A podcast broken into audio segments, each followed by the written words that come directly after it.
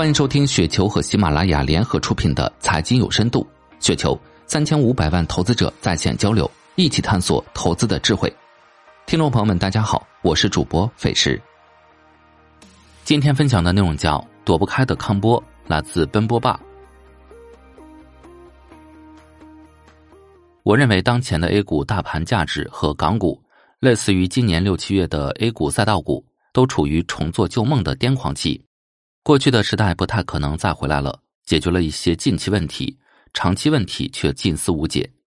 从康波周期看，一九八二年到一九九九年是复苏期，科技大发展，美国动力引领全球；二零零零到二零一零年是繁荣期，中国崛起，中国动力引领全球；二零一一到二零二一是衰退期，靠放水续命。美国放水的结果是利率一降再降，中国放水的结果是房价一涨再涨。二零二二年进入萧条滞涨期，多年放水的恶果爆发，美国通胀历史级上升，中国地产断崖式下跌。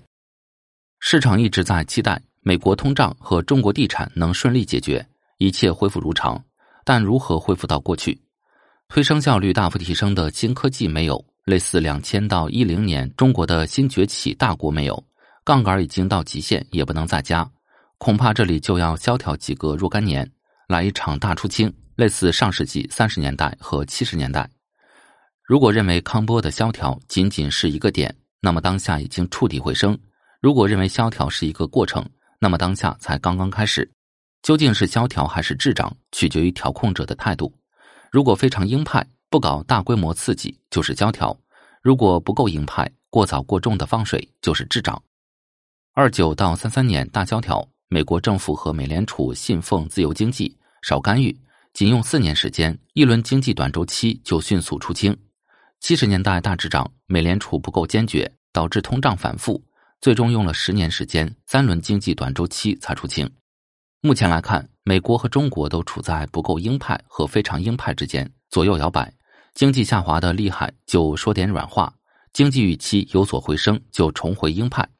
这种态度或许需要两轮经济周期才能完成出清，大概是七年。有一种观点认为基本面不重要，只要肯放水，流动性足够好，股价就能涨。这是康波衰退期的典型观点。基本面不太好，靠放水拖延。到康波萧条期，基本面差叠加放水恶果大爆发，无法再大幅放水，双杀。我之前写过，康波就是人生，康波周期四十到六十年，刚好就是一个从形成认识到退休的时间，一代又一代人之间的认知周期性变化。就是康波的成因。每个人的人生中都必须经历一轮康波萧条期，二九到三三年，七零到八一年，二二到二九年。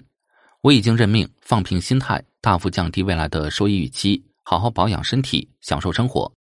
最后也来个风险提示：如果美联储突然变得很割，或中国大刺激搞 MMT，搞二十万亿级别的大放水，那另当别论，会有一波强反弹。相应的。康博萧条期会被大幅延长。以上就是今天的全部内容，感谢您的收听。